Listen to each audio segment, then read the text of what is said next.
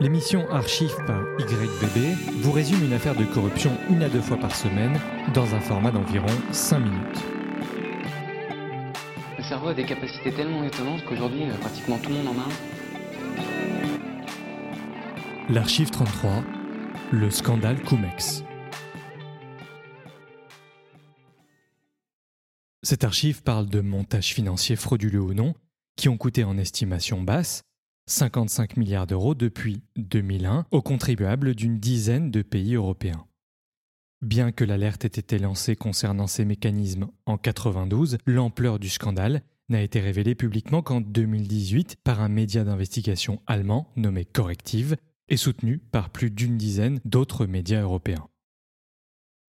Les citoyens de la France, la Suisse, la Belgique, l'Allemagne, les Pays-Bas, la Norvège, l'Autriche, le Danemark, l'Espagne, l'Italie et la Finlande ont donc été victimes de deux montages financiers bien particuliers. Le premier s'appelle Cum et est légal, le second Cumex et est illégal. Dans les deux cas, il s'agit d'optimisation fiscale, cum signifiant en latin avec et ex sans. On parle donc de faire une opération financière liée à la vente d'actions avec ou sans dividende. Je détaillerai tout ça dans quelques minutes. Pendant la crise financière de 2008, de plus en plus de petites entités et fonds d'investissement discrets se sont ouverts avec pour spécialité le CUMEX.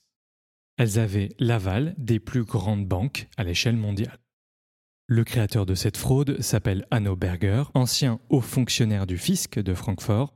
Au milieu des années 90, il quitte la fonction publique et décide de mettre à profit toute l'expérience accumulée en tant que haut contrôleur fiscal des banques au service des sociétés et des particuliers qui veulent échapper à l'impôt par l'évasion fiscale grâce à des failles parfois illégales et parfois légales. Ce qui est hors norme au-delà des sommes, c'est que tout le système a profité à un moment donné de ces pratiques. On compte plus d'une centaine de banques internationales, des particuliers habitués des transactions à huit chiffres, des fonds d'investissement, des cabinets d'avocats spécialisés, des traders et des petites entités liées aux grosses banques.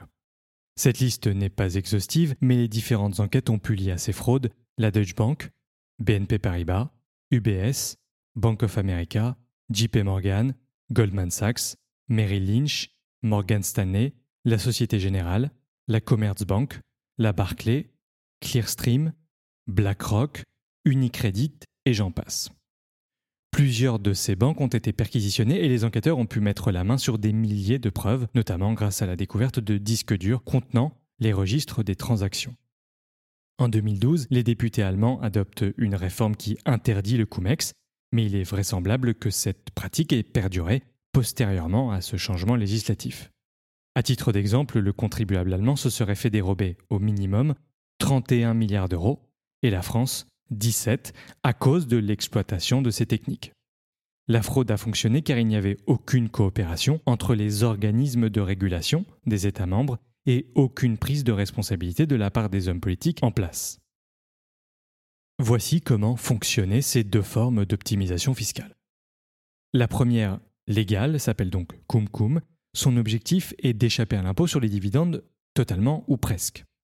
Vous êtes actionnaire et quelques jours avant que l'on vous paye vos dividendes, en général c'est tous les trois mois, vous revendez vos actions à une banque ou un tierce qui se trouve hors zone européenne. Le meilleur exemple dans cette affaire serait Dubaï où la taxe sur les dividendes est de 0%.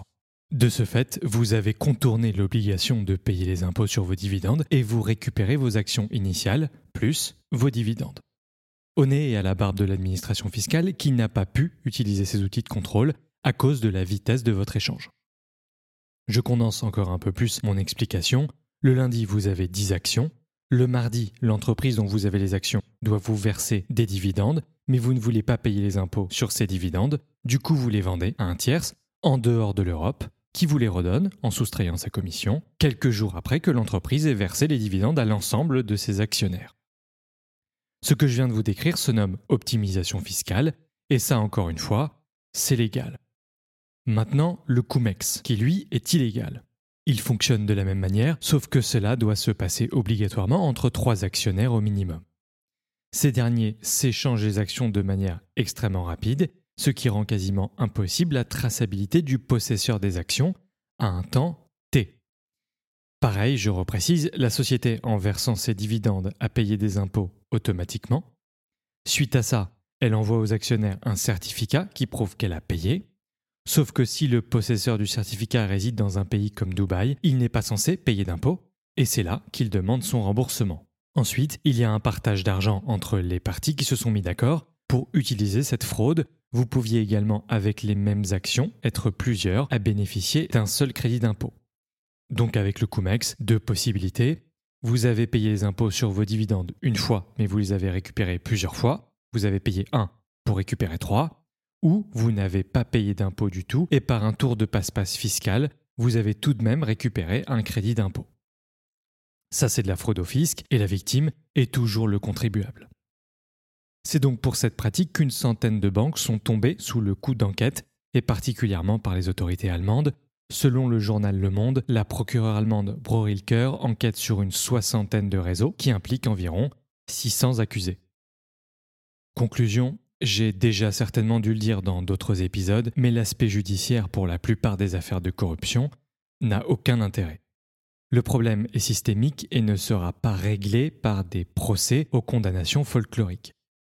D'ailleurs, les juges et avocats spécialisés doivent se sentir bien insignifiants d'appartenir à une corporation qui provoque aussi peu d'impact positif sur des situations aussi néfastes et aussi vastes. Alors pourquoi cette archive? D'abord parce que l'on est au début du XXIe siècle et que cette affaire est considérée comme la plus grande fraude fiscale de l'histoire en Europe.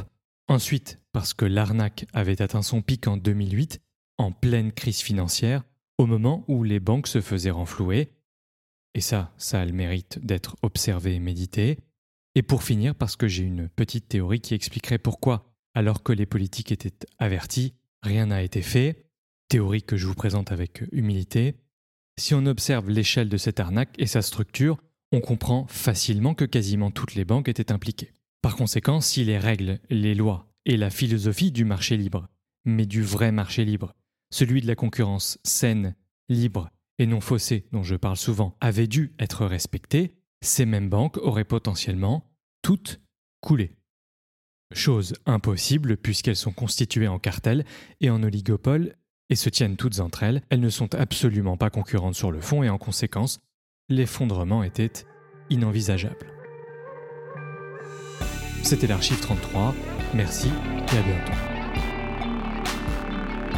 Il faudrait construire des asiles de cons, mais vous imaginez un peu la taille des bâtiments.